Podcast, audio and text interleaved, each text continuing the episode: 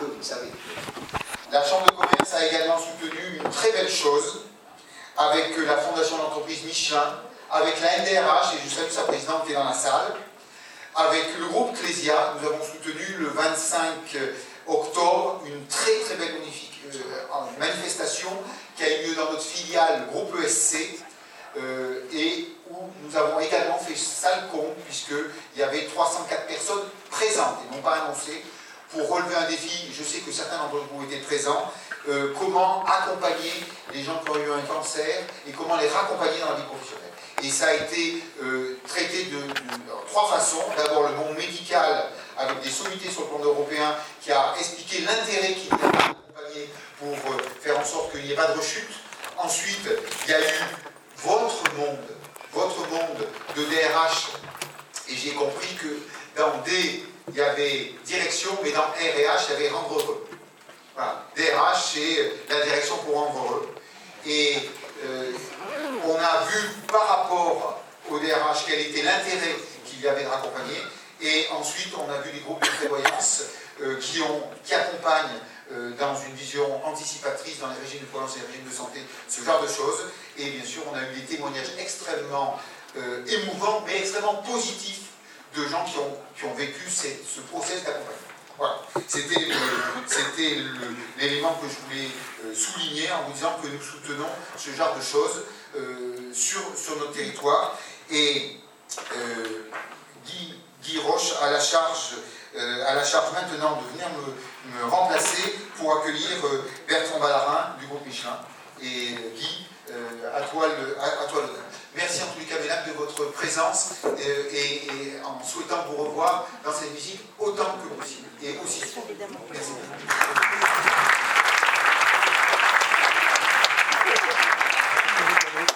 De remplacer le président, c'est pas possible. Simplement pour euh, vous remercier à mon tour et vous dire bravo parce que vous avez du flair.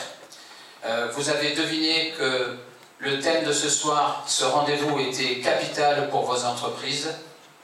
Améliorer la qualité de vie au travail de vos salariés, responsabiliser les. C'est vraiment un point particulièrement important. Ensuite, vous avez su flairer euh, que nous, avons, nous avions ce soir un intervenant de très haut niveau. Merci beaucoup euh, d'être avec nous, Monsieur Bertrand Valarin. Merci de me mettre à l'aise. Et puis alors nous avons vraiment du beau monde ce soir, euh, puisque nous avons M. Sacha Génaud euh, qui vient euh, du National et qui vient sur nos terres. Merci à vous de nous faire l'honneur de venir. Alors vous, je ne sais plus quoi vous dire, mesdames, parce que vous êtes extraordinaires. De conférence en conférence, la salle est de plus en plus pleine. D'ailleurs, je pense qu'il faudra que tu fasses quelque chose, Président, parce que voilà, il va falloir peut-être construire. Donc, bravo au collectif Performance. Bravo pour votre travail.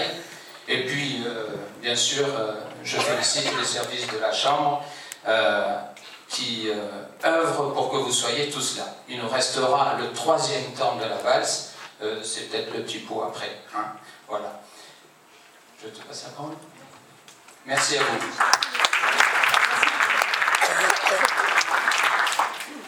Mesdames et messieurs, bonsoir et, merci d'être si nombreux d'avoir répondu à notre appel. Alors, ça fait la troisième fois que nous organisons une conférence à la CCI et c'est la troisième fois que la CCI nous que la CCI nous accompagne et nous aide justement à monter un événement comme celui-ci parce que sans, sans, vous, Monsieur le Président, sans vous, Monsieur Rush, sans vous, Cécile et votre équipe, on ne pourrait pas euh, avoir votre audience en fait parce que la CCI nous permet de vous toucher tous et du coup vous êtes tous au courant qu'il se passe quelque chose d'extraordinaire dans votre région. Donc merci à vous. Je ne vais pas être très longue en fait, parce que l'idée c'est pas de vous prendre du temps, mais laisser la place à Bertrand Ballarin. Je vais laisser Marielle vous présenter le collectif. Parce que l'idée c'est quand, on travaille en binôme et qu'on va essayer d'interviewer Sacha sans le laisser trop parler pour pas qu'il nous fasse une conférence. Euh, du coup, je passe la parole à Marielle qui saura faire. Euh, je sais pas, Sacha vient de me dire que ça ne sert à rien d'essayer de l'arrêter, c'est totalement impossible. Euh, un grand merci Sacha d'être là avec nous euh, ce soir. Voilà, c'est pour te remercier vraiment. Euh, donc Sacha Génaud en fait euh, fait partie des fondateurs du, collectif. on peut avoir un slide? Voilà. le collectif, c'est quoi? C'est une, une, association nationale d'entreprises qui sont particulièrement sensibles aux notions de qualité de vie au travail, mais qui sont surtout persuadés que promouvoir la qualité de vie au travail, en fait, ça a vraiment du sens en matière de performance économique, parce que c'est un vecteur essentiel. Euh, accessoirement, en parlant de qualité de vie au travail, il aussi la qualité de vie après le travail, j'espère qu'on va passer ensemble un bon moment. Euh, Sacha, je vais t'interviewer un petit peu. On se rend compte que depuis 2013, 170 entreprises de tailles très diverses ont adhéré. Tu peux nous expliquer quels intérêts elles y trouvent? Alors tout d'abord, euh, me remercies d'être là. C'est moi qui suis heureux d'être ici, parce que c'est une petite affaire qui a commencé il y a deux ans ou deux ans et demi, je crois. Vous êtes quasiment autonome aujourd'hui, donc j'en suis ravi. Collectif, c'est une association qui a été créée par 15 entreprises en 2018, en 2013, pardon, euh, avec cette idée qu'il fallait euh, faire euh, une démarche pour créer les conditions d'une prise de conscience que le management ne pouvait plus être ce qu'il avait été et qu'il fallait aujourd'hui avoir d'autres relations avec ses collaborateurs. Et donc cette idée euh, s'est développée. Nous avons créé quelque chose qui nous permettrait justement d'atteindre cet objectif.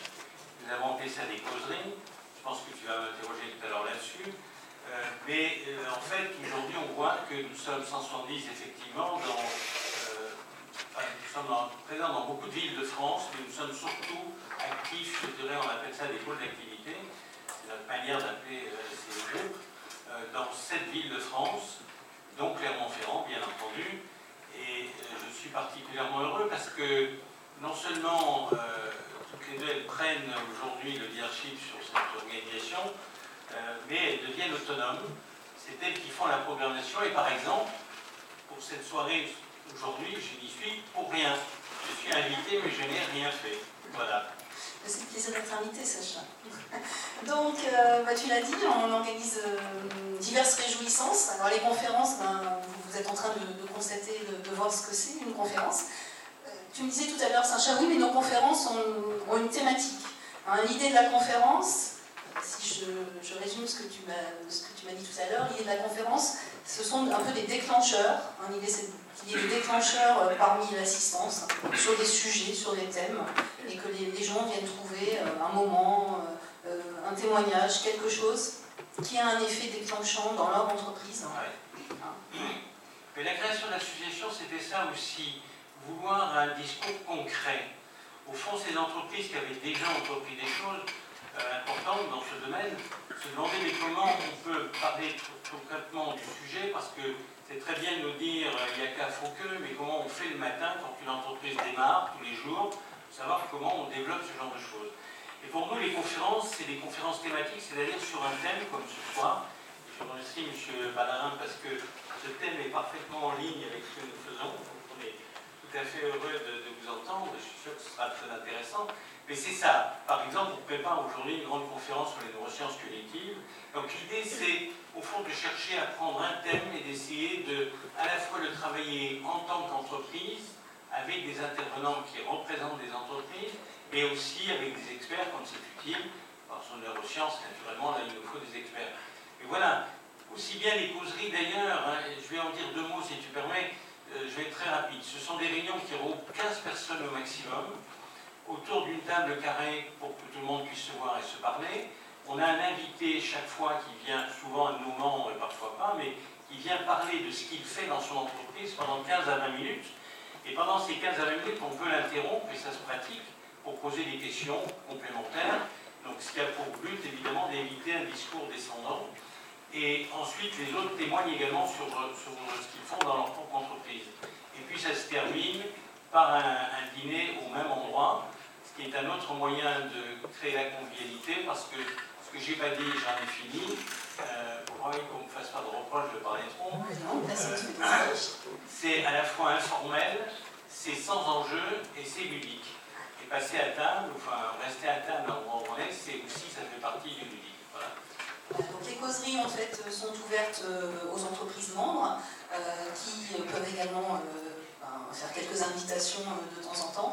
En fait, ce sont des, échanges plus intimes, vous l'avez compris, on se parle de ce qu'on a essayé de mettre en place, qui a marché, qui des fois a moins bien marché.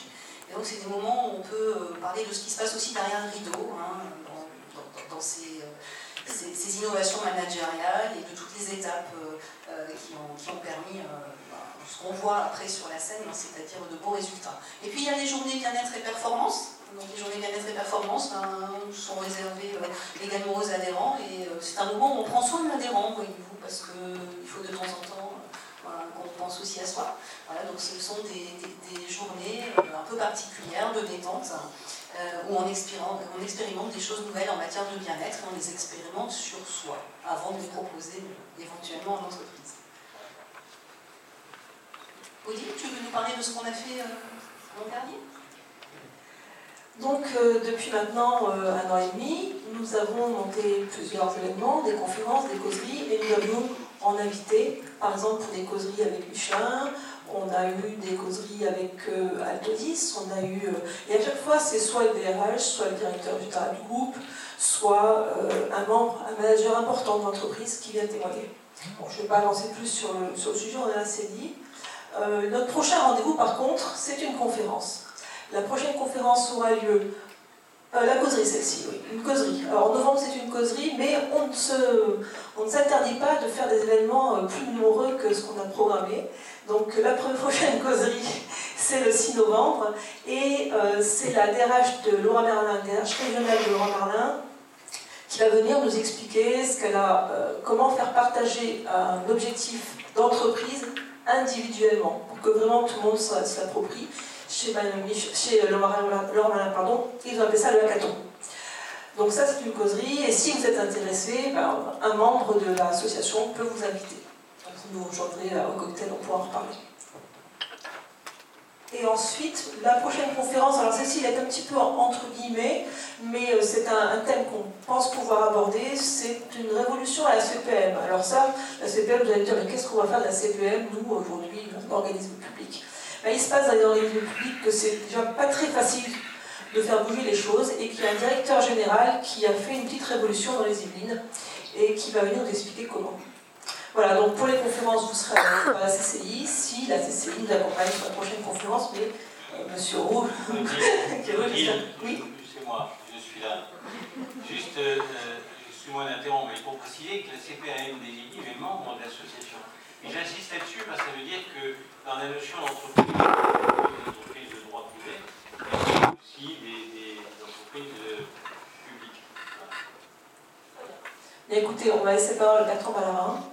Bertrand Ballarin, en fait, est donc euh, directeur euh, des relations sociales groupe Michelin. S'il est là aujourd'hui ce soir, c'est nous parler d'un sujet qu'il connaît bien, qu'il n'a pas découvert chez Michelin, ou plutôt qu'il a découvert chez Michelin, mais qu'il n'a pas pratiqué tout de suite de la façon dont il le fait aujourd'hui, puisqu'il n'est chez Michelin que depuis 2002. Et euh, au début, il a expérimenté parce qu'il a été directeur d'usine. Et il a expérimenté tout seul dans son coin en usine. Et puis, euh, petit à petit, euh, il a fait progresser ses idées. Il les a portées à Bourges, sur une expérience assez extraordinaire à Bourges. et ensuite en Chine, puisqu'il a été directeur de l'usine de Shanghai. Alors, juste une petite chose qu'il ne pas qu'on dise, mais à Shanghai, pour diriger son équipe à Shanghai, il est parti par les pas chinois et ensuite il a animé ses équipes en chinois. C'est vrai ou faux? Euh, C'est partiellement vrai. Je les ai laissés parler chinois et j'avais ma traductrice. ouais, il est modeste. Euh, et donc maintenant, ben, il est, en fait, il est, il est en charge chez Michelin du projet de responsabilisation. Et puis du coup, je ne m'en dis pas plus et je vous laisse la parole.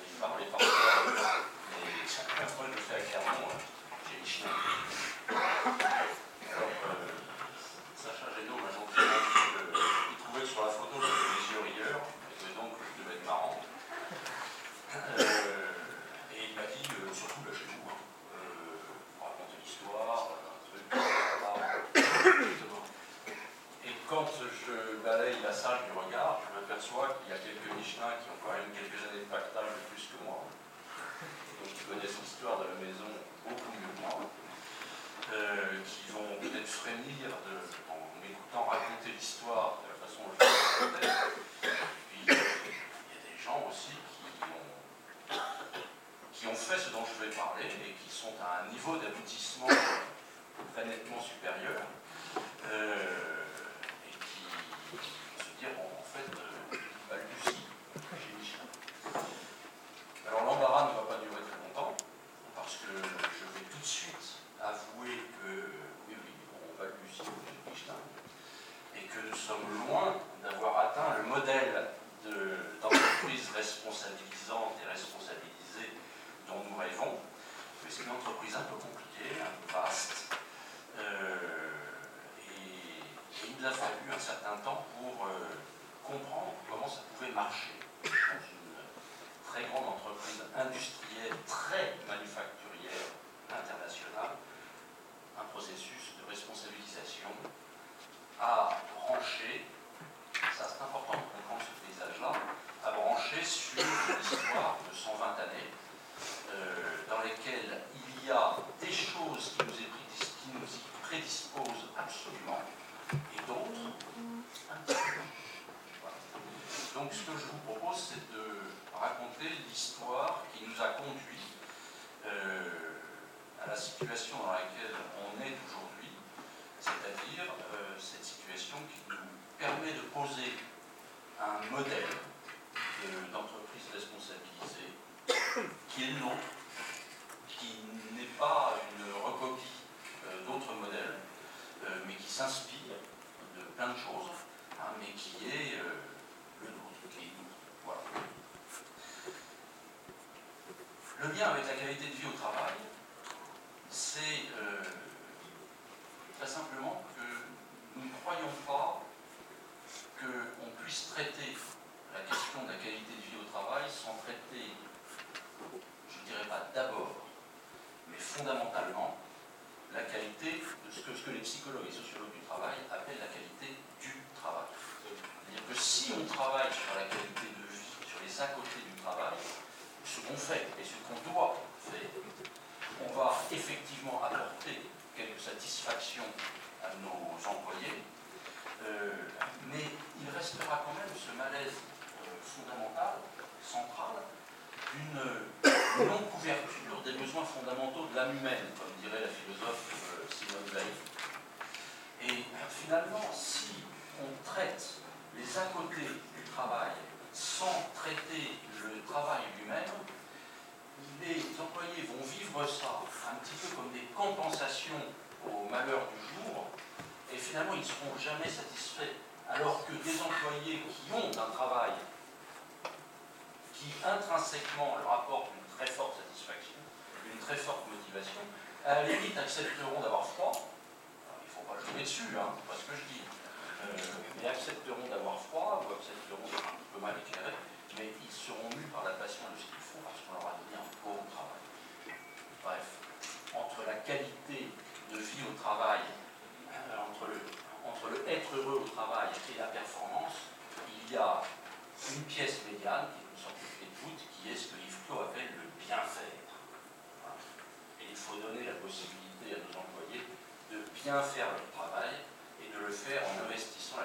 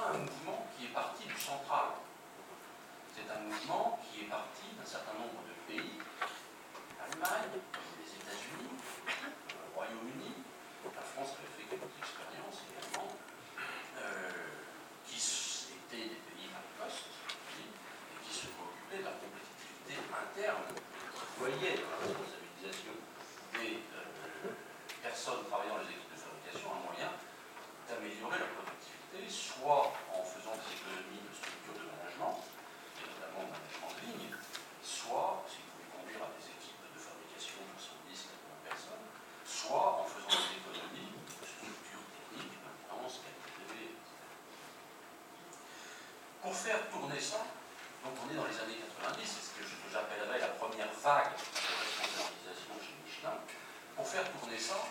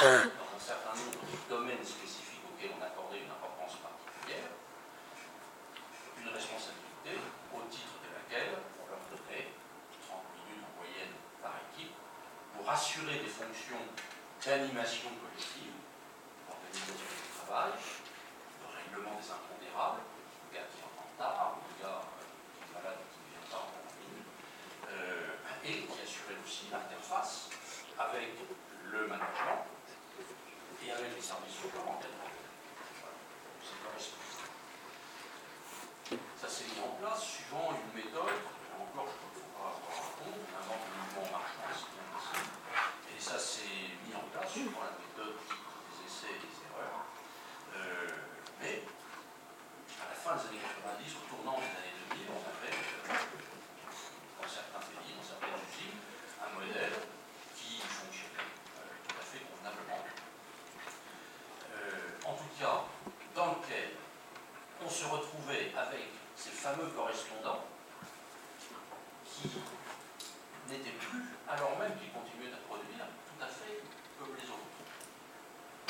a amené la direction d'entreprise, incarnée à l'époque Yvan Michelin, à se dire, mais quand même, quand on discute avec ses correspondants, quand on les fait parler des activités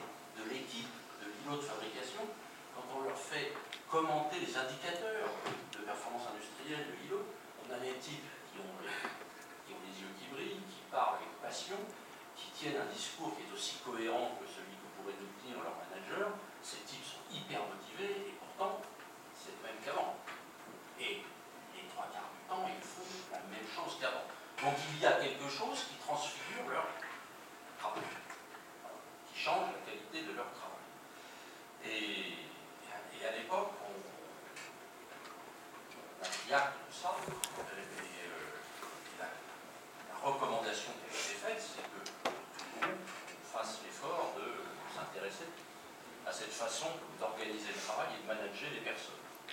Vous voyez qu'on est toujours au niveau des équipes de fabrication,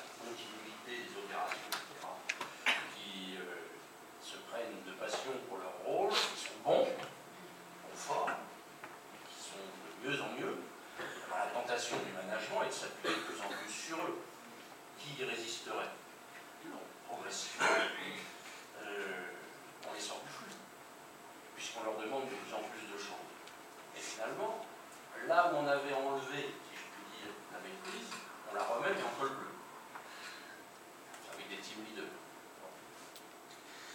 Et on a vu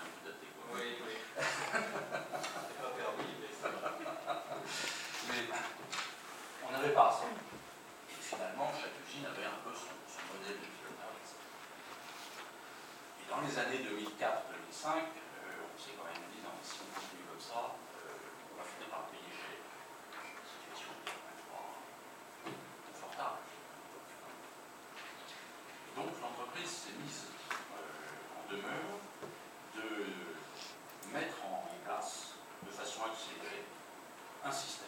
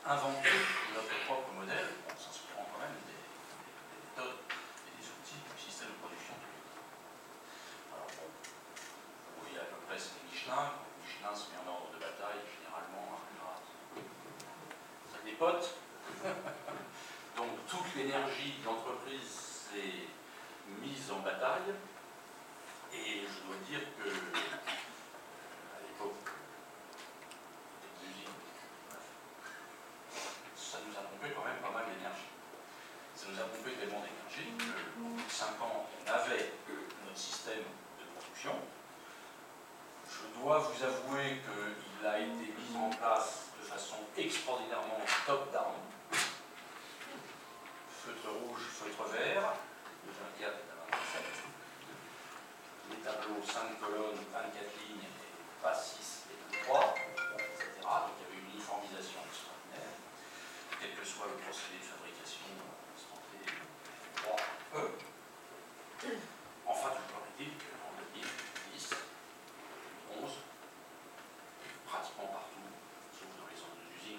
finir de construire, nous avions notre modèle de production baptisé Michelin Manufacturing Way, qui est un système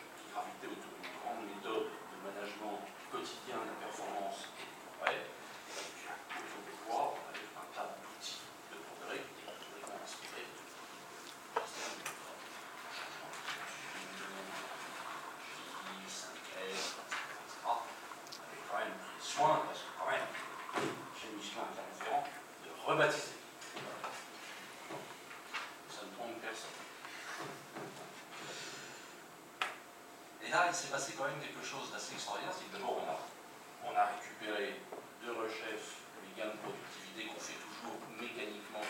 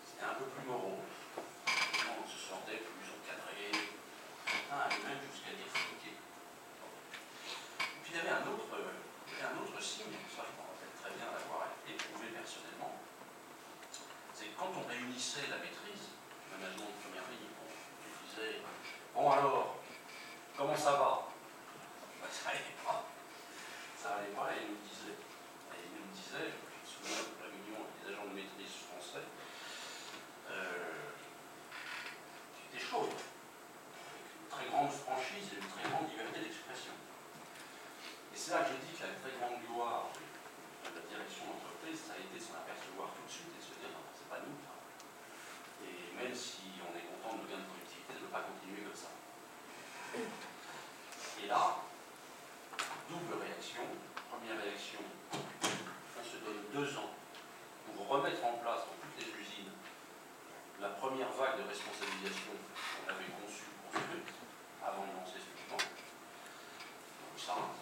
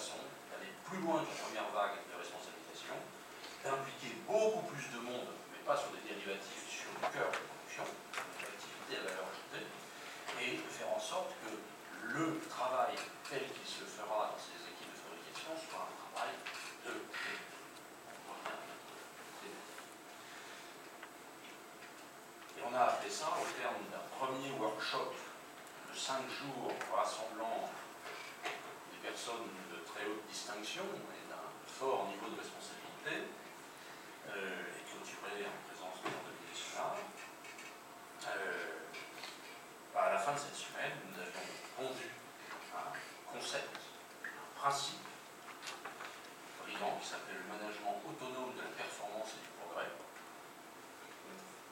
MAPP, marre. Et alors je me moque pas parce que je me sens largement responsable. Euh, mais bon, c'était comme euh, vous l'avez suggéré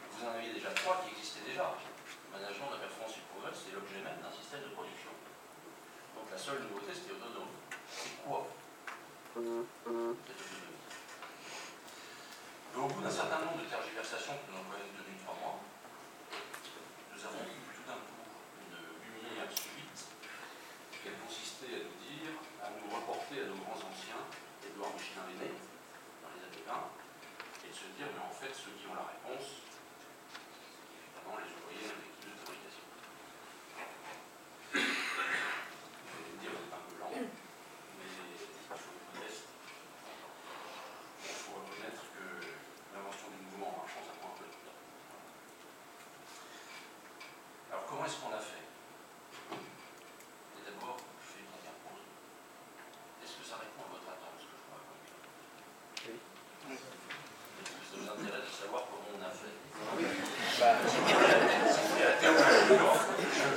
Bah,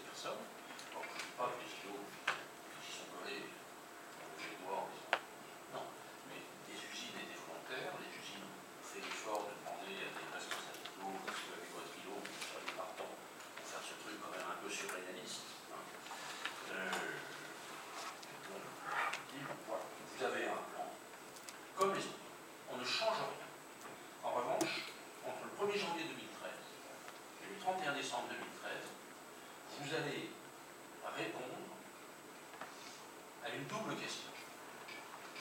De quoi nous sentons-nous capables, avec toute l'expérience professionnelle que nous avons accumulée et toutes les connaissances que nous avons, de quoi nous sentons-nous capables si nous voulons prendre des décisions sans référer à notre manager, et si nous voulons pouvoir régler un maximum d'aléas de fabrication, et tous les jours euh, sans faire intervenir les services support, maintenance, réglage, euh, qualité d'obtention, garantie, qualité, etc.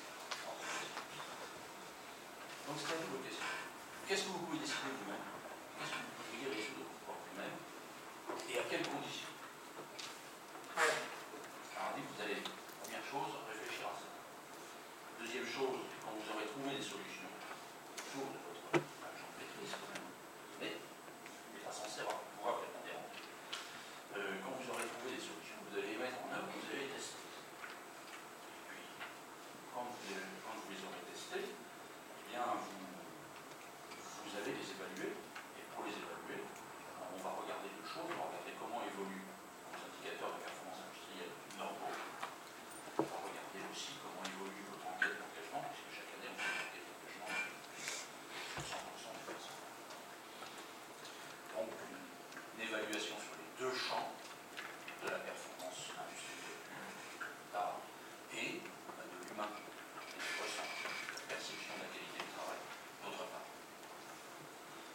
Et parce que le but n'est pas de proposer des bonnes pratiques qui seraient à copier ailleurs, le but c'était de nous aider à évaluer jusqu'à quel niveau on pouvait élever le degré d'autonomie dans la journée de fabrication de l'immeuble. Donc, On les a appelés des démonstrateurs, puisque vous pouvez démontrer un niveau d'autonomie à tel point. On les a lancés là-dessus. Donc je passe quand même sur les détails, parce que c'est un peu tout qui n'est pas organisé. Je dirais simplement que, euh,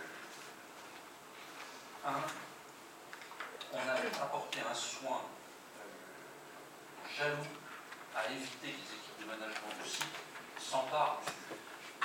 C'est-à-dire qu'avant de lancer cette expérimentation, on a fait la tournée de toutes les équipes de management des 18 sites concernés. 38 kilos, 18 sites, plusieurs pays. Et on leur a dit, ça, bon, vous pouvez piloter normalement dans le cadre du plan annuel de fabrication de production d'équipes, mais en ce qui concerne le, le laboratoire, le démonstrateur, ils sont directement reliés à un niveau de carrière. Premier chose. Donc, vous ne vous réunissez pas en conclave, vous ne réessayez pas de faire ce que nous avons échoué à faire à Clermont-Ferrand en 2012, vous les laissez faire. En revanche, vous nous aidez beaucoup, si de temps en temps vous passez les voir, vous leur demandez de vous expliquer sur quoi ils bossent, et de temps en temps vous leur dites, attendez, vous pouvez faire bien plus que ça. Libérez-vous, lâchez-vous. Bon. Ça, la stimulation, on est des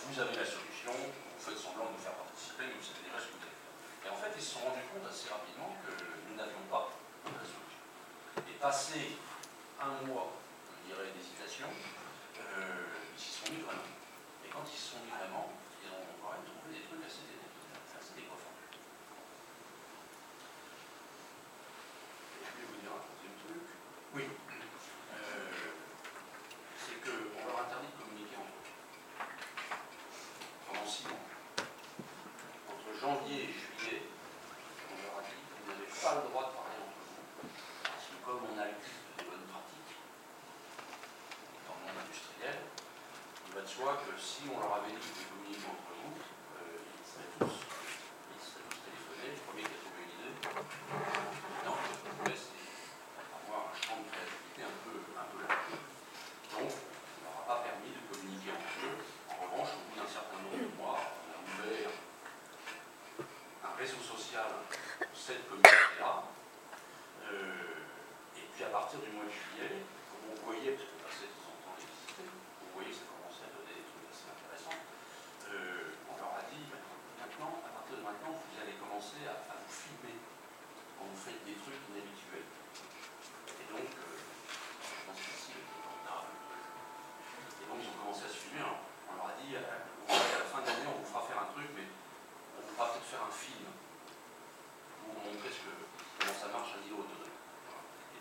des roches d'une façon à la sauvage. Et puis à la fin de l'année, on s'est dit, bah, maintenant il faut qu'on ramasse les copies. Voilà, c'était un peu difficile parce que bah, les littératures,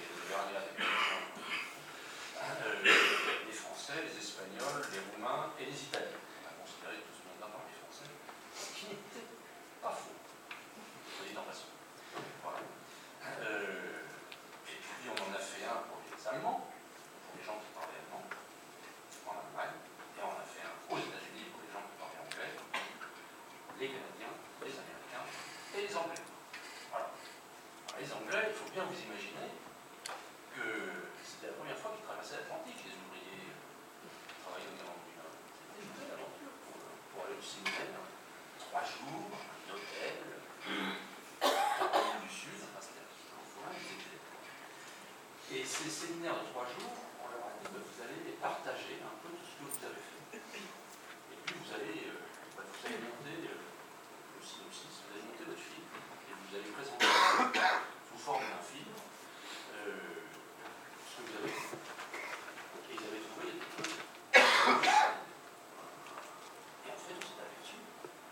sous réserve de leur donner quelques formations techniques pour leur permettre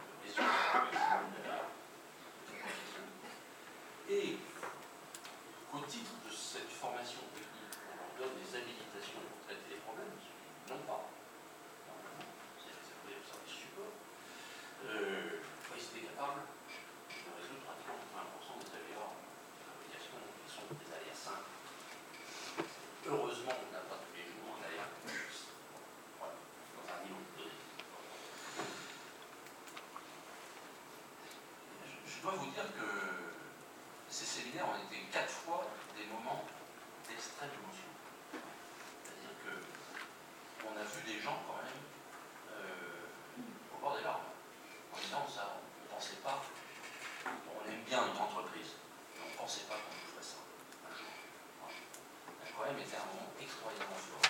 On a vu des gens de maîtrise aussi de dire, en fait, ces gars-là, toute l'année, en nous faisant tester, en testant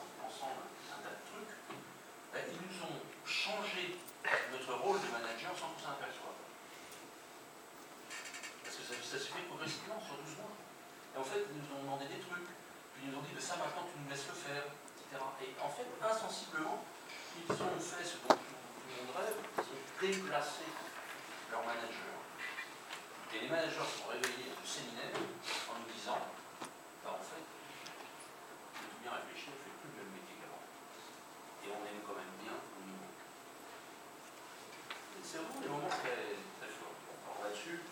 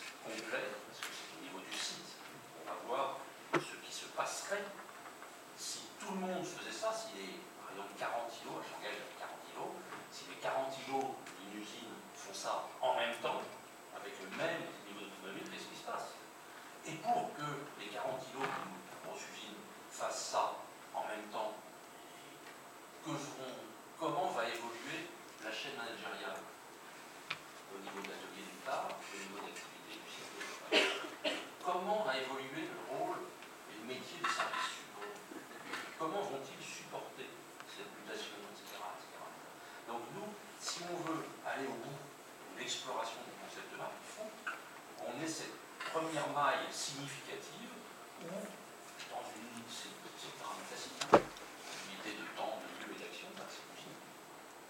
Il y a toutes les fonctions représentées, le personnel, la sécurité, l'île, la sécurité, etc. Euh, donc, timidement, on a demandé 1 ou 2, et royalement, on a donné 6. Sur 67 usines,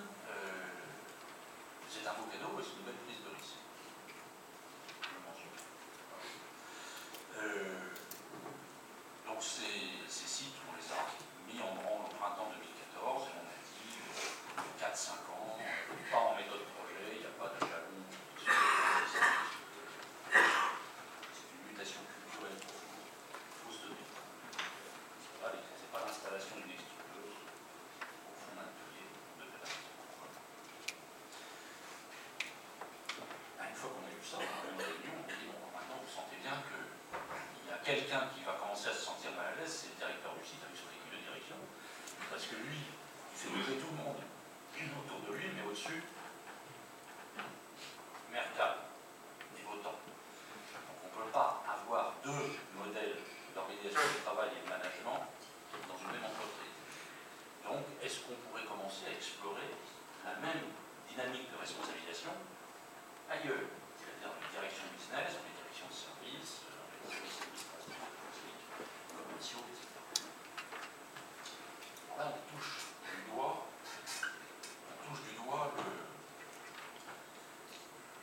théorie d'entreprise libérée, qui dit que pour que ça marche, il faut qu'on ait un leader charismatique, doté et libérateur.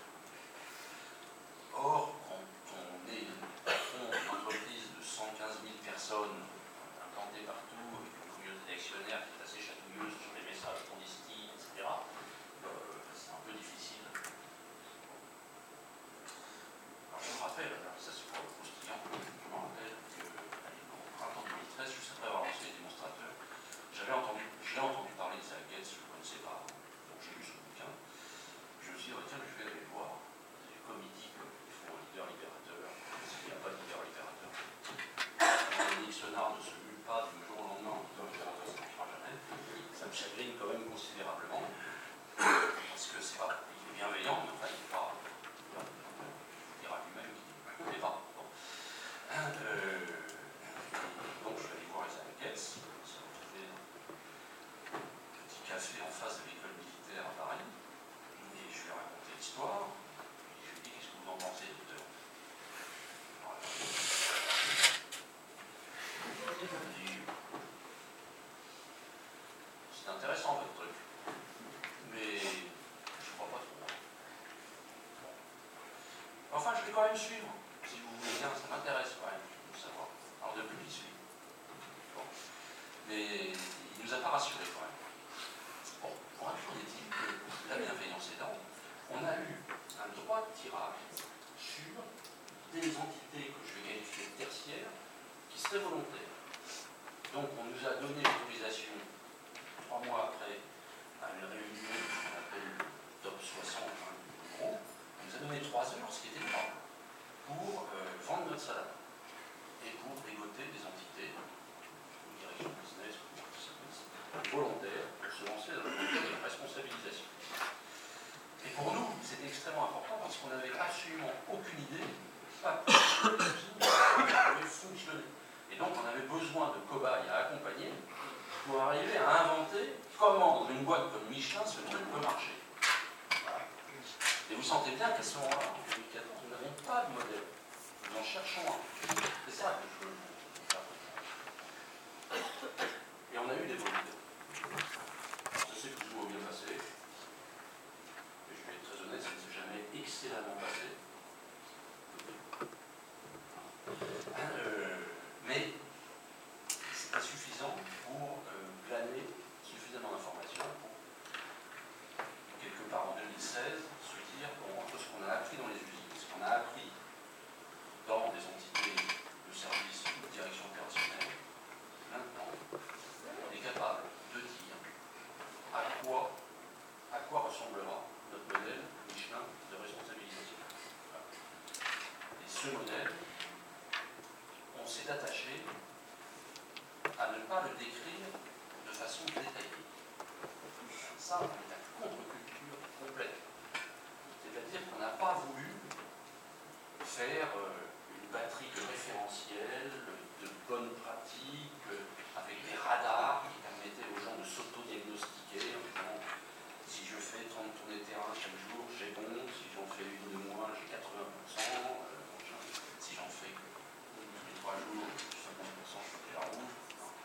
Et on s'est dit, il faut trouver un moyen de dire aux gens, donner une représentation aux gens, une représentation générale de ce à quoi on veut aboutir, mais il ne faut pas leur dire comment ça doit marcher, là, une fois que c'est en vitesse de croisière, et comment ça doit se mettre en place entre maintenant et le moment où on atteint la vitesse de. Voilà.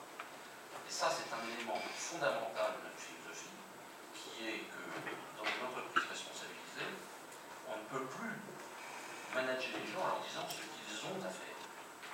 Ce qu'on appelle le point. Et encore moins comment ils ont à le faire. Ce qu'on appelle le comment. Mais si on est capable de manager les équipes, quel que soit leur niveau, en leur disant, moi, vous avez à rentrer, à élever dans la compréhension de ce que moi, à mon niveau, je recherche. Quelle est mon intention? Quel est, moi, à mon niveau, qui supérieur au vôtre, l'effet que je veux obtenir? Si vous arrivez à vous élever dans la compréhension de ça, assorti de votre expérience professionnelle, de vos qualifications, et fort de la connaissance, de la compréhension de votre rôle dans le fonctionnement général de l'organisation, a priori, vous devriez être capable de me proposer ce que le personnel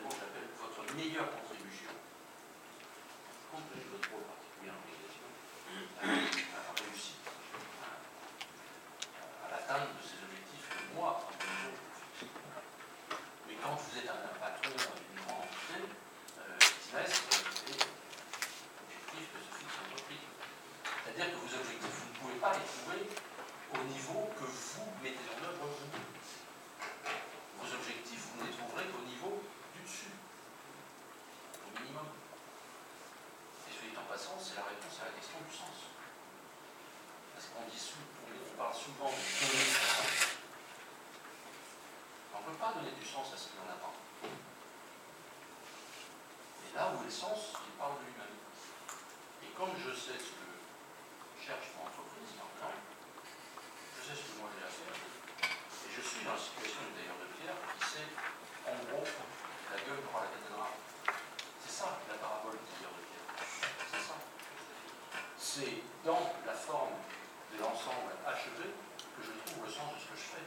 Mais si on parcellise le travail, si on divise à mort, si on gouverne les gens à l'aune de ce qu'ils ont à réaliser à leur seul niveau, tout peut se faire dans le sens. Sinon, on une politique de communication active et massive. C'est pas un vrai sens. Et ça ne m'atteindra pas à une donc c'est pour ça qu'on tient énormément euh, à cette euh, démarche de responsabilisation, parce que au fur et à mesure que nous, que nous progressons, euh, nous nous apercevons que elle est quand même potentiellement une sacrée réponse, parce que je reviendrai là-dessus, une sacrée réponse à un certain nombre de, de sollicitations qui nous titillent largement depuis quelques années pas seulement Michelin, toutes les entreprises rêvent de devenir agiles. Mais comment devenir agile? Pourquoi est-ce que nous ne le sommes pas? Ce n'est pas seulement une question de taille. Nous ne le sommes pas parce que, alors même que nous nous plaisons à constater que la complexité du monde ne fait que s'accroître,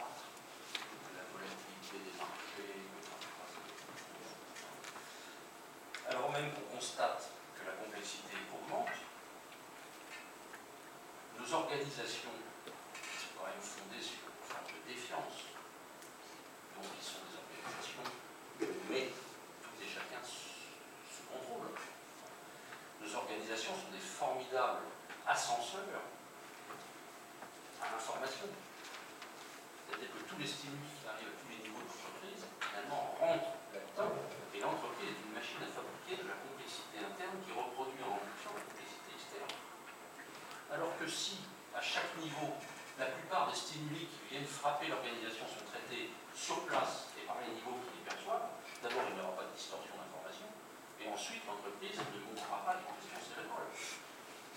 Parce que finalement, notre manque d'agilité, il est très lié à un phénomène d'encombrement du processus décisionnel. Donc si on désencombre en appliquant le principe de confiance et en laissant chaque niveau répondre de lui-même aux problèmes qui lui sont proposés sous réserve qu'il en ait la capacité et qu'il reçoive l'appui nécessaire. L'appui n'est pas la substitution. Ben, théoriquement, on ne va pas embaucher le système de Donc l'agilité, la responsabilisation, nous nous apercevons de plus en plus qu'elle est une réponse très forte et sans doute la seule au problème de la quête de l'agilité. L'engagement des personnes. Quelle est l'entreprise qui aujourd'hui ne dit pas qu'on a quitté le monde où on considérait que la relation contractuelle avec le second un salaire et éventuellement de la rémunération variable suffisait à fonder euh, la relation de travail Les années 80-90, on est tous en quête d'engagement, c'est-à-dire ce petit plus, le cœur, tout à l'heure. Ce qui fait que les gens vont être un peu survoltés. Parce que ça va être ça, davantage que Et les zones industrielles, on a bien copié celle du Toyota. Les autres ont bien copié la nôtre. Bon. Euh, donc, la différence, c'est évidemment de la confiance. Bon. Euh, au-delà de l'eau de l'eau.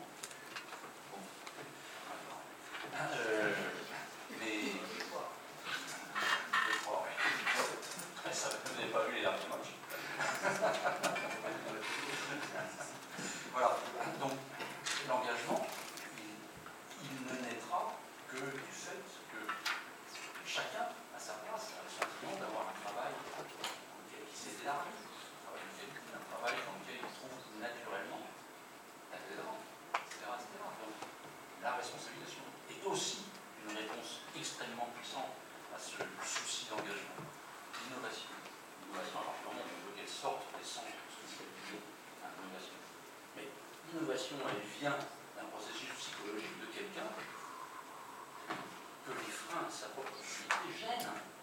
Mais quelqu'un qui subit son activité et qui dit, bon, moi, je mon salaire et ma vie est meilleure, jamais quelqu'un ne sera spontanément Donc la responsabilisation dans la mesure où elle donne la main, elle donne l'engagement, la développement, la customer centricity. Tout le monde parle de customer centricity. Qui mettons en face de nos clients Mettons-nous des gens que nous dotons des habilitations, des autorisations et en amont des compétences qui leur permettent de ne jamais répondre à un client. J'ai bien compris votre requête, je reviendrai vous voir dans une semaine ou dix jours, une fois que j'aurai interrogé le back-office. Etc., etc. Et donc, on s'aperçoit de plus en plus, c'est pour ça que la responsabilisation est aujourd'hui une des quatre initiatives de progrès euh, prioritaires de Michelin, on s'aperçoit de plus en plus que la responsabilisation est un levier extraordinairement puissant pour dynamiser une très grande entreprise. Voilà. Mais vous voyez que euh, nous n'avons pas une illumination géniale qui nous a fait percevoir un jour, dans l'ombre d'un cabinet, euh, un modèle euh, que nous allions mettre en œuvre et déployer. Premier élément. Le deuxième élément, c'est que ce modèle, nous n'avons pas envie de le déployer de façon top-down, de façon autoritaire. C'est-à-dire qu'on espère bien qu'on va rester dans un principe de mise en œuvre avec des first followers, hein, et puis ensuite, comme dirait Isaac Gates, euh, propagation virale. Mais pour nous, euh, ce serait très triste si euh, demain on mettait tout le groupe au garde à vous en disant euh, responsabilisez-nous. Voilà. Donc on en est là. Aujourd'hui, comme vous le savez, parce que ça a été annoncé au printemps dernier, nous sommes en train de mettre la dernière main de la localisation qui pourrait euh, être mise en œuvre à compter de l'année prochaine, donc on réserve des avis, je pense par des personnels. Euh, on entend de plus en plus, à tous les niveaux d'entreprise, l'expression de cette forte conviction qui, pour nous qui avons un petit peu œuvré à cette responsabilisation, est quand même extrêmement agréable, hein, c'est que de plus en plus on entend cette notation, que je trouve juste personnellement, c'est que on peut inventer toutes les structures qu'on veut. Comme disait Michel Crozier, c'est pas la structure qui fait l'organisation, c'est la structure plus les modes de fonctionnement et le comportement des gens qui fonctionnent entre eux. Euh, et donc, il faudrait vraiment que les gens aient un comportement très responsabilisé, très responsabilisant, et ça c'est pour les managers, pour que cette nouvelle organisation nous donne tout ce qu'on en attend. Et je peux vous dire qu'on en attend beaucoup.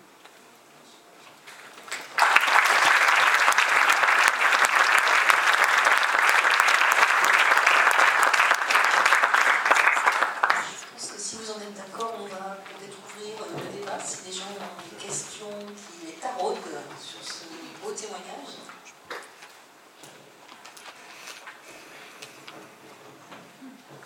Merci.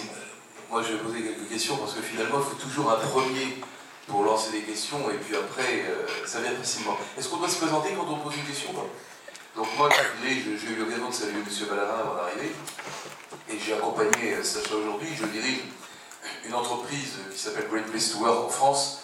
Donc, euh, et on est une entreprise internationale qui présente maintenant dans 60 pays. Donc, euh, forcément, ce que disait euh, M. Ballarin a, a résonné particulièrement mes oreilles. Je voulais faire juste euh, une remarque. Vous avez parlé d'agilité, vous avez parlé d'engagement, vous avez parlé de sens.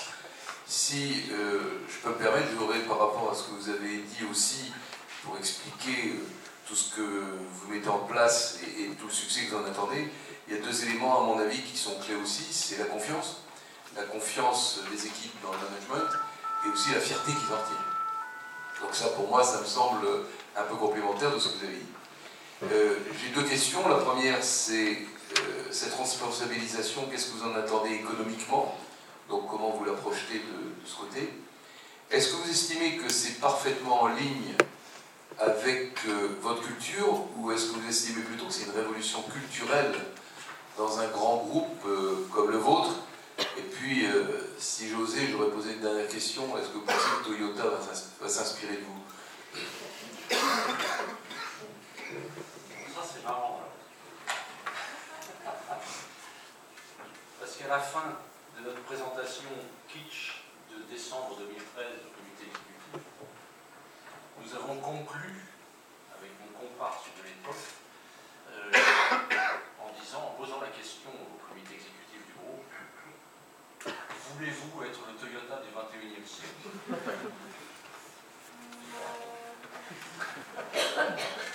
Mais je pense qu'ils aimeraient bien quand même. Qui n'aimerait pas ben voilà. C'est peut-être ça ta vision en fait. Euh, mais non, non, enfin, je crois vraiment qu'on en parle avec. Euh, on s'attache vraiment, sincèrement, à en parler avec beaucoup de modestie. Et on s'empresse toujours de dire, euh, et je pense que Jean-Denis Sonnard tiendrait exactement le discours, euh, on n'y est pas. On a cherché euh, ardemment, pas si longtemps que ça.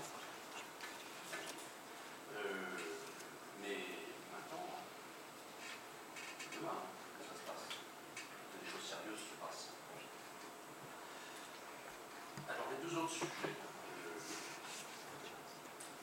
Alors, euh,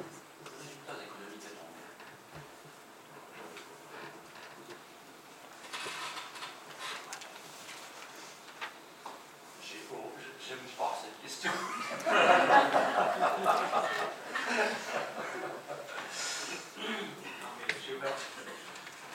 crois que ce genre de.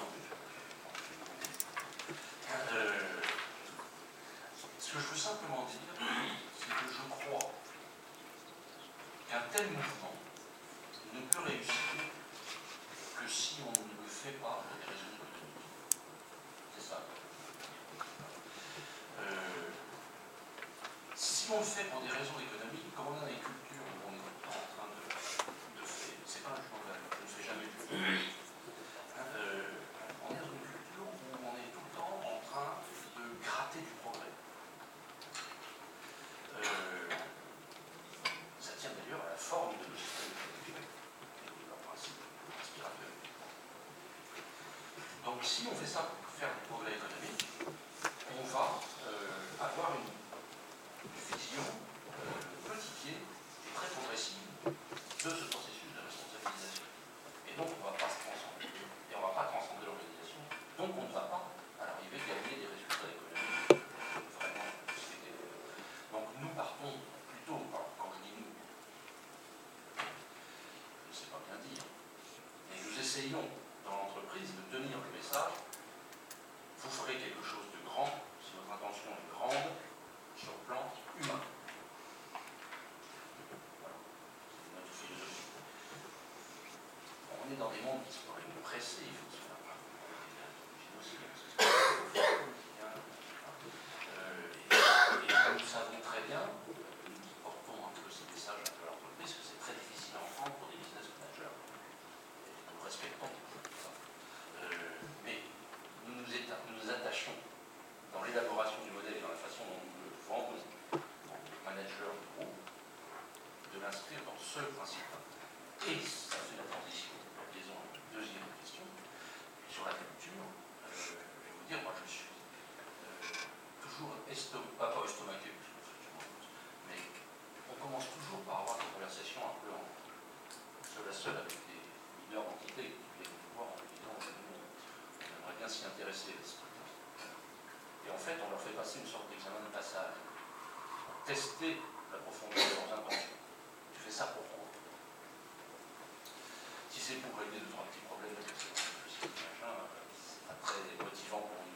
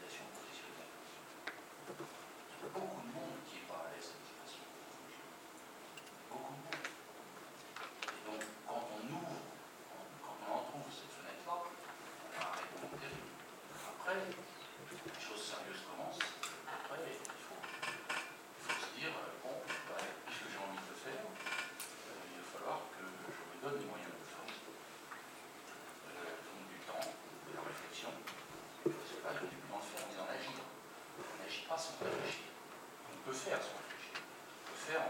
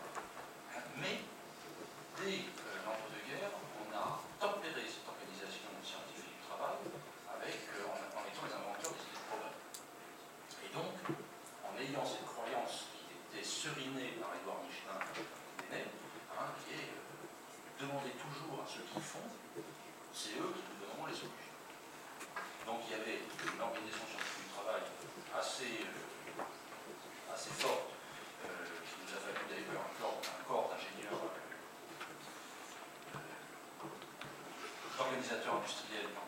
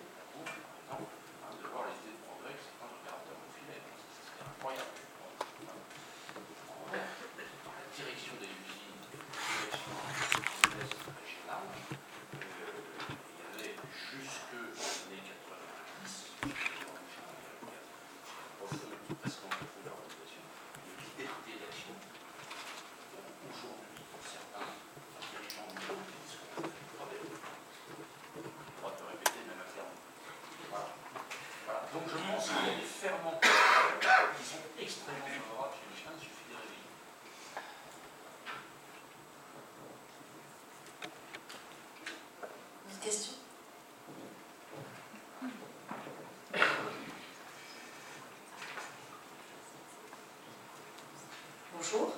Euh, que pense. Euh, enfin, je, ne sais pas si vous avez encore des contacts avec Isaac Guess, euh, quand même expert en entreprise libérée. Est-ce qu'il vous suit encore et qu'est-ce qu'il pense de votre nouvelle réorganisation de 2017. Alors, oui, on se voit très très très, très souvent. Parce qu'on est tous les deux parisiens, donc ça facile. Euh, non, ça continue à l'intéresser énormément. Non, parce que au début, il y avait une boutade.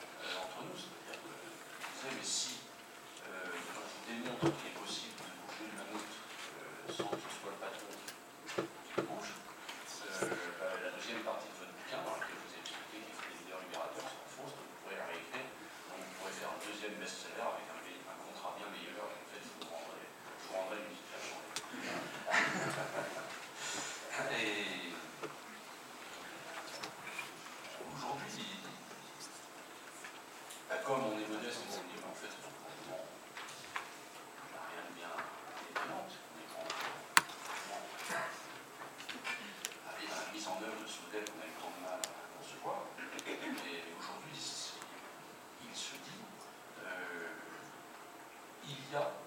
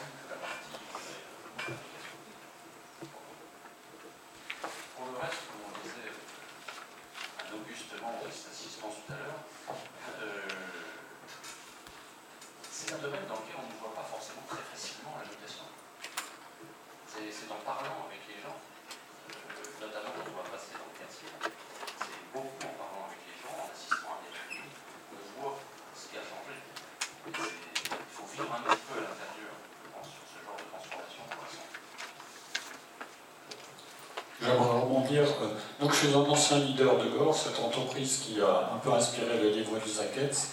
J'étais leader du groupe présent. Et ce qui est intéressant, c'est que toujours de ce leader libérateur, donc on s'imagine que le chef d'entreprise subitement a une vision, il part dans une direction et tout le monde est censé suivre. Alors euh, curieusement, nous, lorsqu'on présente Gore, on, on s'appuie sur deux chercheurs américains qui s'appellent Gardiner et Linden, qui disent que le manager n'est que le reflet de ce qu'est l'entreprise. Et donc il est facile d'être manager dans une structure quand elle a bien défini ce pourquoi elle est là, et l'esprit dans lequel on travaille ici. En fin de compte, chez Go, on n'a pas de difficulté à développer les leaders parce qu'ils comprennent comment fonctionne l'entreprise et donc ils se calquent sur ce qu'on a défini en interne. Est-ce que vous êtes à ce stade où les gens ont bien compris l'esprit dans lequel on travaille et à ce moment, il leur est facile d'être relativement homogène, ce qui est le cas chez Gore, entre leaders, parce qu'ils travaillent tous dans le même état d'esprit ou dans la même compréhension?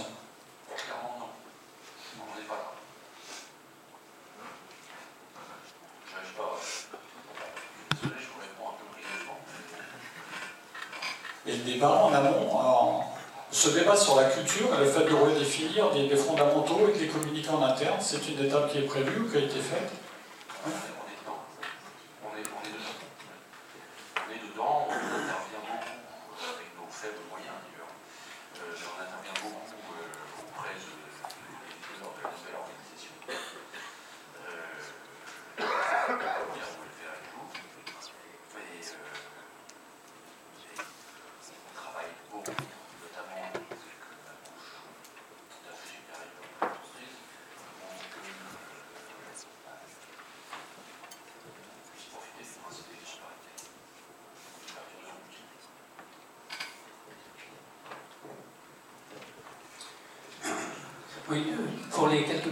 Sont ici, qui ne dirigent pas une entreprise de 100 000 salariés, euh, est-ce que vous avez des, éléments dans votre approche qui peuvent, euh, dire, qui peuvent être identifiés pour, bah, pour intéresser les petites structures?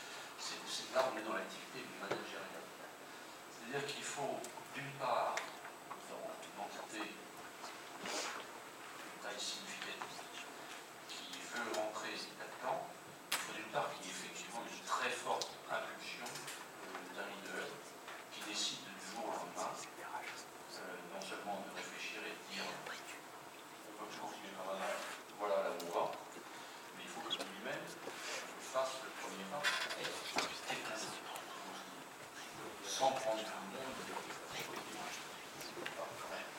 donc, il le fait en occupant, en choisissant de changer la partie pour sa propre équipe. Et en espérant euh, que par là, ça va y aller en cascade quelques niveaux qu'il a en dessous.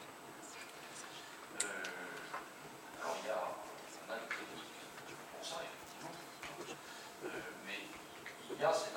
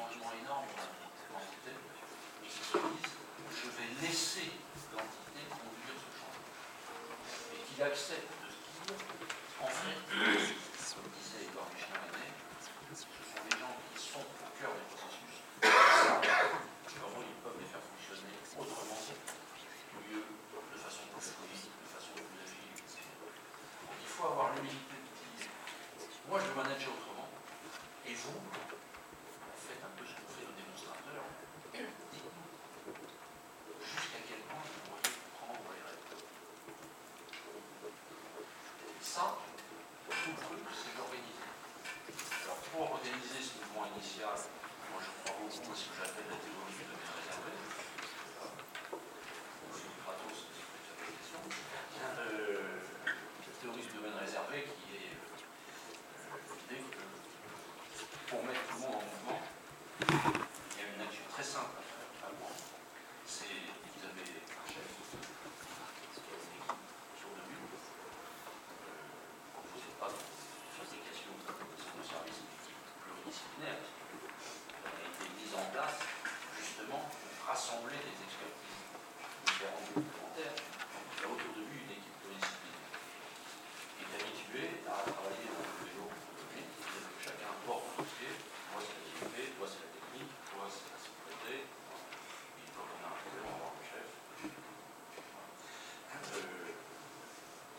commence à déclencher les choses le jour où on oblige cette équipe à réfléchir aux quelques points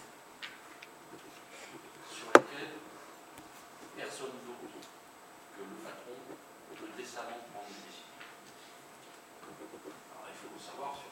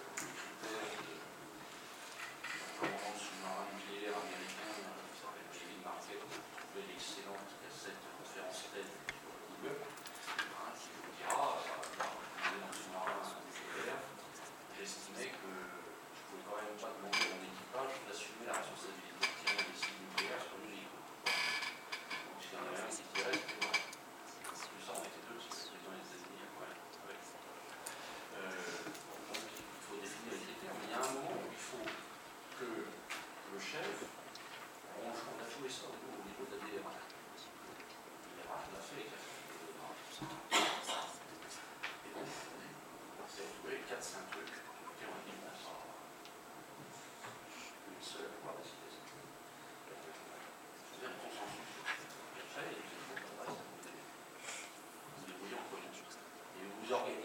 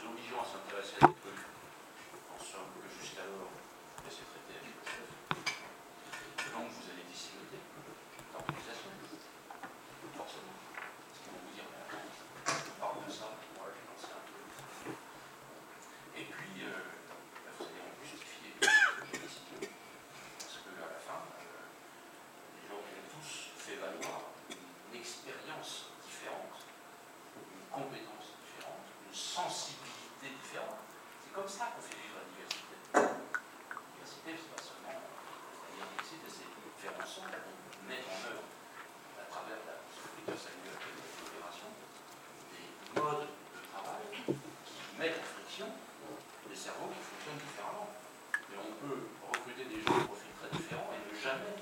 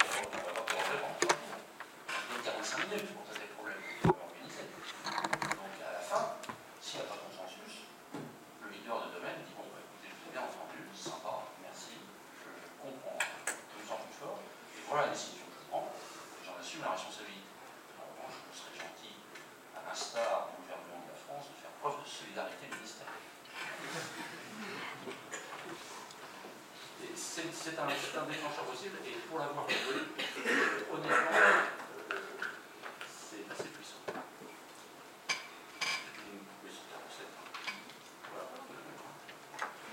Bonjour, euh, je suis euh, je voulais savoir, en tant que directeur des relations sociales, est-ce que vous avez formalisé, structuré votre approche vis-à-vis des partenaires sociaux? Est-ce que vous avez œuvré auprès des institutions représentatives du personnel De quelle manière? Et quelle place et quelle posture vous leur avez laissé dans, dans cette nouvelle démarche?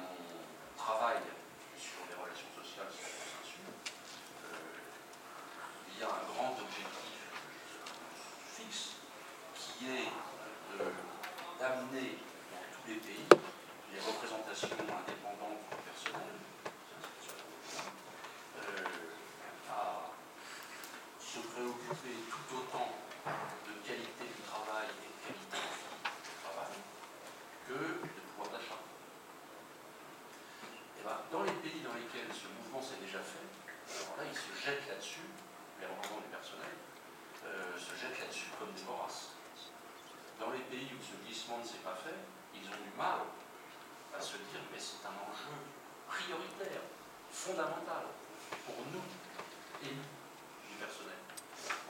Mais on a pas d'accord de quelconque nature. Je, suis désolé, je vous entends pas. Oui, vous n'avez pas formalisé d'accord avec euh, les Non, sur le processus de responsabilisation, on a fait des séminaires avec, euh, tout le comité européen, on fait, fait une grosse information. On va continuer sur la notion de dialogue social, si vous voulez bien. Vous avez parlé des, euh, idées de progrès, vous savez que celles-ci, euh, les salles de qualité, celles-ci sont gratifiées, de façon monétaire bien souvent. au niveau des, des, des îlots de responsabilisation, est-ce qu'il y a eu des demandes et si oui, comment va-t-elle gérer des demandes d'évolution salariale par des gens qui prennent plus d'autonomie, plus de, plus de responsabilités Et quelque part, euh, comment vous projetez une évolution?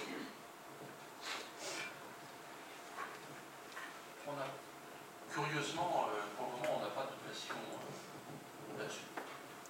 Mais nous nous sommes dit, on, va, on en aura, nous sommes dès 2014, c'est pas possible qu'on n'en ait pas. Mais enfin, en de ça, on se dit, euh, c'est pas possible qu'il n'y ait pas quelque chose. Peut-être pas besoin d'attendre d'avoir des pressions pour y penser. Donc, euh, le problème que vous soulevez, donc vous avez la réponse. Oui, mais euh, il met, je dirais qu'il met, met en jeu au moins deux dimensions. La première dimension, c'est ce que j'appellerais la, rémunération de base, correspondant euh, à un dispositif de gestion de carrière qui reconnaisse les compétences des gens tout autant que la poste. Et puis le deuxième volet, c'est les systèmes de rémunération variable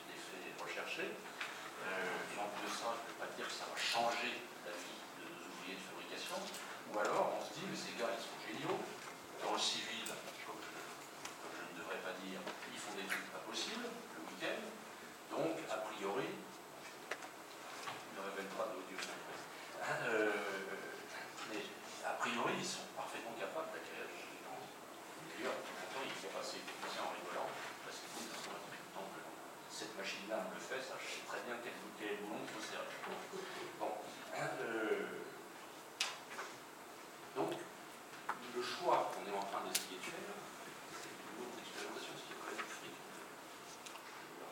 65 000 ouvriers. Bon. Euh, le choix qu'on fait, c'est c'est le deuxième.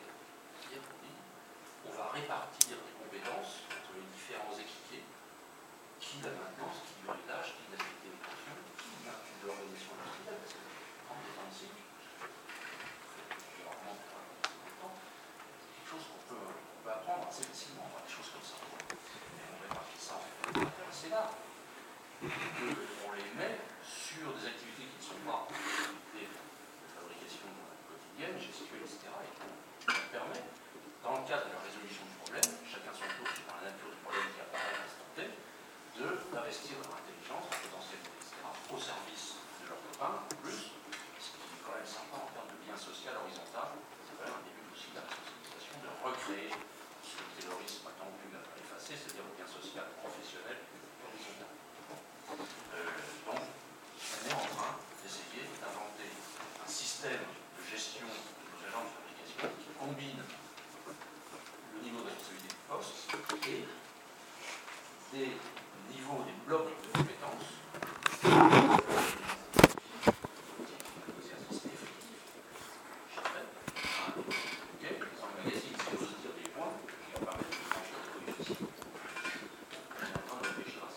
ça, c'est de l'évolution de la rémunération de base euh, au regard de l'évolution des compétences et des responsabilités que les gens assument parce qu'ils ont plus de chances de se tromper qu'avant.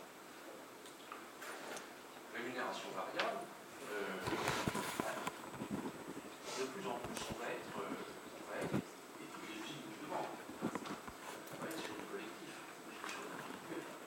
Mais si on est sur du collectif, euh, et ça c'est valable aussi le est-ce qu'on va être du collectif d'incitation, des objectifs prédéterminés, ou est-ce qu'on va substituer une logique de reconnaissance a posteriori et une logique d'incitation Est-ce qu'on va purifier les intentions à l'intérieur du système? Est-ce qu'on va plutôt choisir partager un profit effectivement réalisé plutôt que d'engager une masse salariale sur un profit hypothétique dont il est clairement prouvé qu'il n'est jamais à la hauteur de ce qu'on a engagé pour faire de l'incitation. Donc ce sont les deux types de réflexions sur lesquelles on est, et les deux sont couverts. Voilà. Est-ce que à votre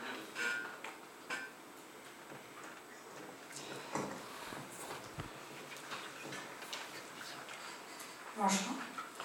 Euh, initier le changement dans les entreprises, on sait que c'est quelque chose de très complexe et euh, chaque individu a sa manière de recevoir, de percevoir le changement euh, et les individus sont plus ou moins réceptifs. Moi, ce que j'aimerais savoir, c'est est-ce que, et certainement que oui, vous avez eu des résistances au changement? Et comme j'ai bien compris que vous étiez en plein dans le processus, à l'heure actuelle, quel a été votre plan d'action pour faire en sorte euh, de fédérer, euh, je dirais, euh, l'ensemble de vos équipes?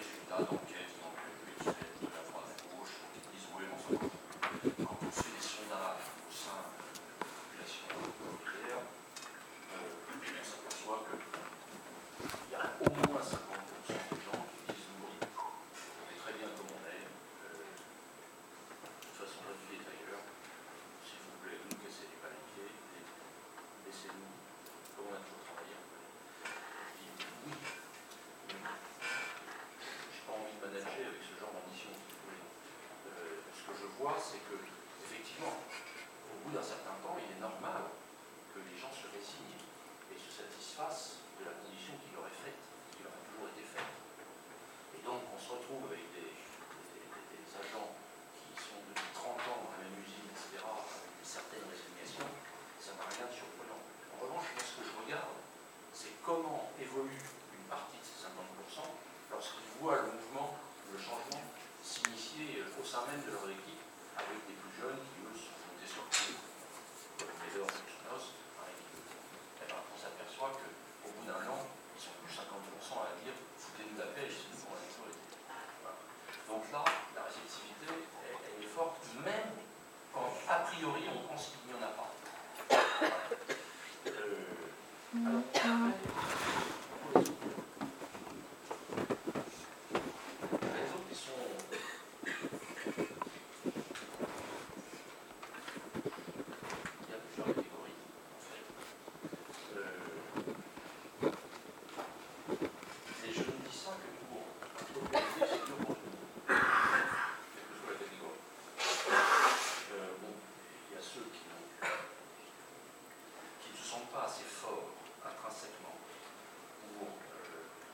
Basculer leur modèle de management. Il faut les respecter. Euh, c'est comme ça.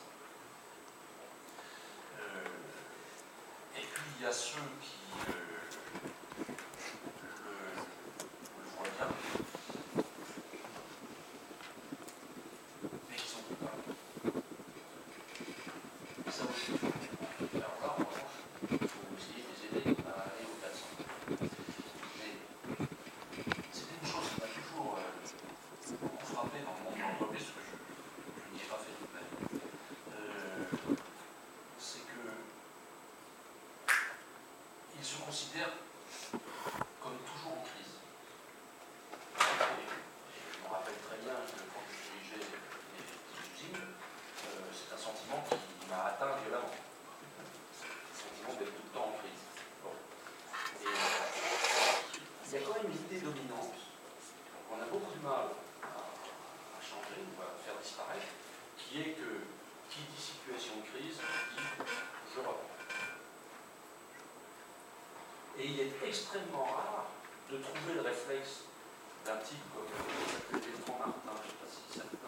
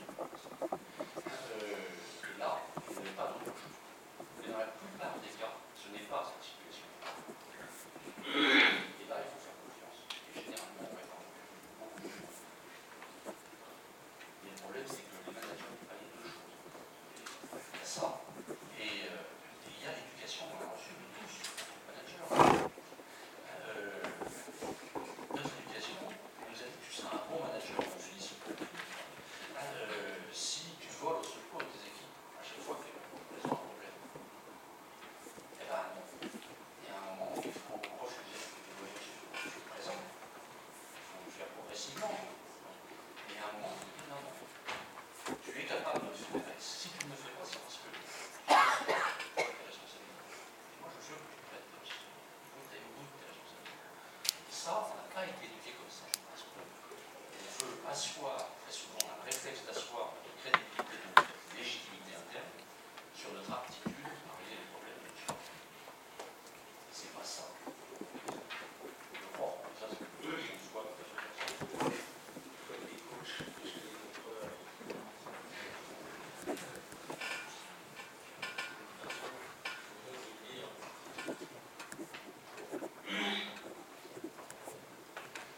Bonjour.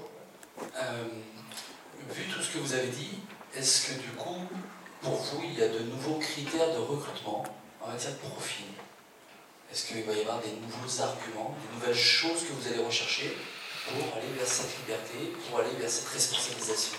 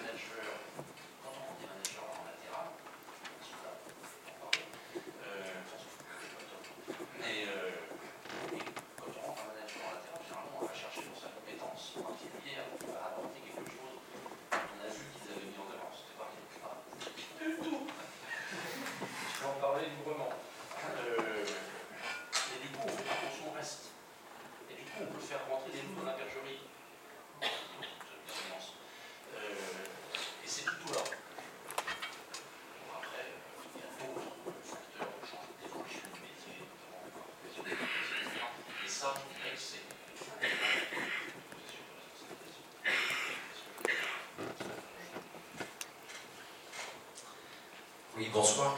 Euh, alors, parler du recrutement, euh, j'étais moi sur la gestion de carrière. À partir du moment où donc, on, met des nouveaux processus de fonctionnement, comment on arrive euh, Est-ce que vous avez une antenne RH particulière qui suit ces populations Est-ce que des outils ont évolué? Est-ce que par exemple les bilans annuels ont été modifiés? Qu'est-ce que ça nécessite?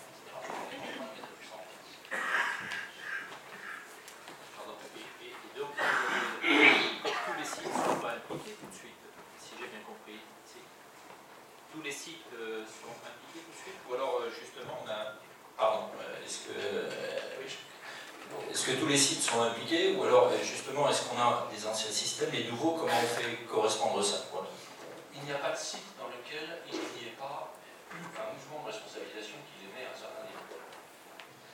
Euh, et dont on, se, dont on observe le résultat d'ailleurs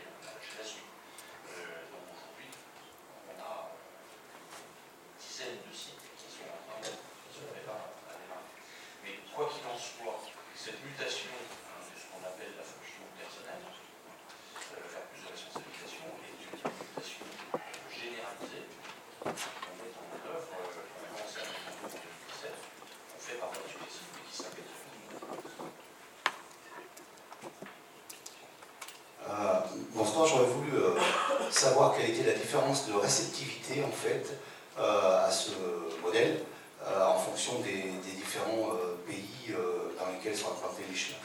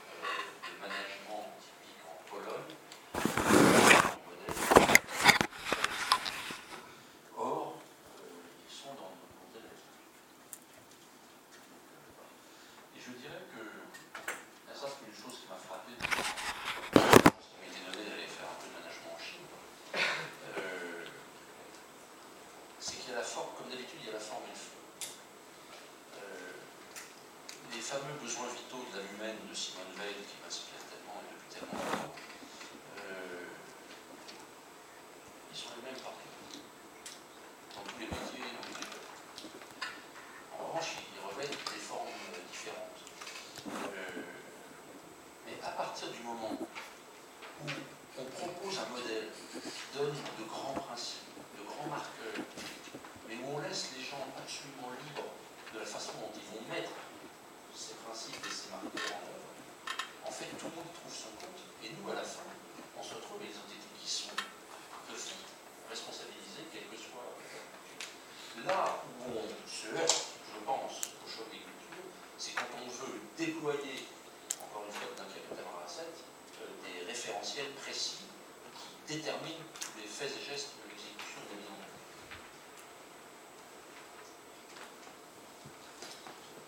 bonsoir. Euh, moi, j'ai une question, c'est plus sur la place des managers, euh, leur nouveau rôle, puisqu'on a bien compris que le domaine de responsabilité donc, euh, des équipiers, des, des, travailleurs en usine va évoluer, donc le domaine réservé des managers, entre guillemets, se réduit ou se déplace. Et du coup, quel est ce nouveau domaine en fait, puisque les nouvelles responsabilités deviennent des nouvelles normes dans le pour les, les employés.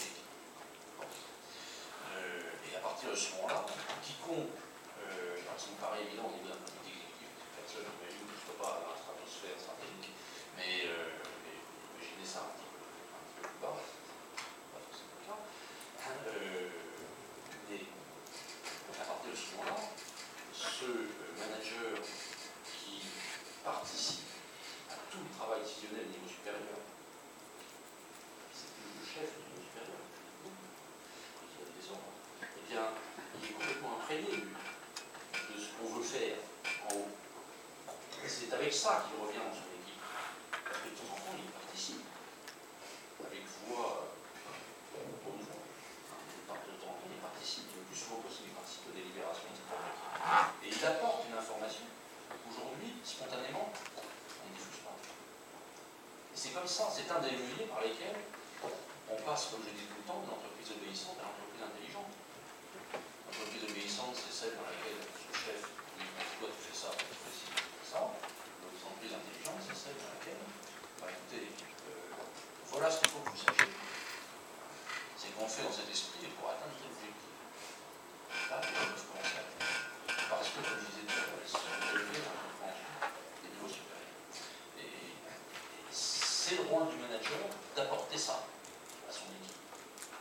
pas si évident au début. hein. Euh, c'est pas si évident que ça donc, pour un manager qui n'a pas été habitué à fonctionner comme ça, de savoir cette information-là, ils en ont besoin. Parce qu'il ne faut pas non plus noyer un flot d'informations qu'ils n'ont que faire. Donc il doit sélectionner l'information, il doit la mettre dans une forme recevable par les équipes. Même commentaire d'ailleurs pour les astres digitales qu'on doit, à l'issue de la big data, mettre à disposition des équipes opérationnelles des données euh, utiles et sous la bonne forme. Un vrai défi aussi. Et puis c'est un gars, le manager, qui euh, est sur le banc de touche et qui regarde son équipe jouer. Et puis euh, qui à la fin du match est capable de dire bon, nous avons gagné, parce qu'on gagne tout le temps, hein, nous avons gagné euh, grâce à ça et grâce à ça. Donc ça c'est pour dire que la pédagogie du succès, c'est pas, c'est pas pour le chien, mais c'est aussi quelqu'un qui est capable de dire bon ben là, on n'a pas été réussi, on n'a pas réussi à résoudre le problème, on n'a pas réussi à surmonter euh, la situation. J'ai bien regardé l'équipe jouer, il y a des problèmes individuels et des problèmes collectifs. Et qui est capable de dire à un tel, toi tu as un problème de comportement, toi tu as un problème de compétence, et on va régler, c'est pas ta faute. Mais qui est capable de dire au collectif aussi, on a un problème de stratégie de jeu. Face à ce genre de problème, c'est pas comme ça qu'on doit coopérer. C'est pas ces méthodes de raisonnement de problème qu'on doit mettre en œuvre. Et comme ça, il va apprendre à son équipe de plus en plus, de problème en problème, euh, à, à travailler. Il va développer son équipe, il va développer ses qualités. Ça fait déjà quelques mots. Et puis ainsi, un troisième mot auquel je tiens. Euh, il y a quand même un équilibre qui tient du miracle, qui doit s'établir entre l'individuel et le collectif.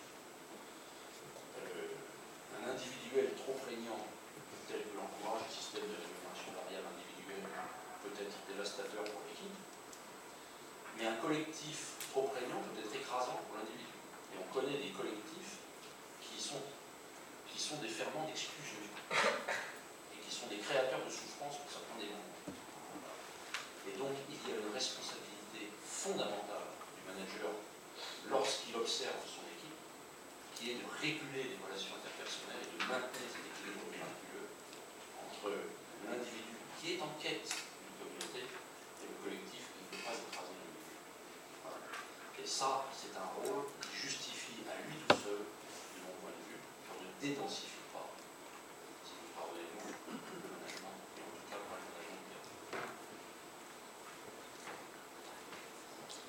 cas.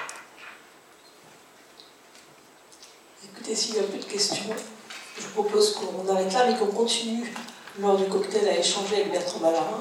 Si vous le souhaitez, on vous attend donc à l'extérieur.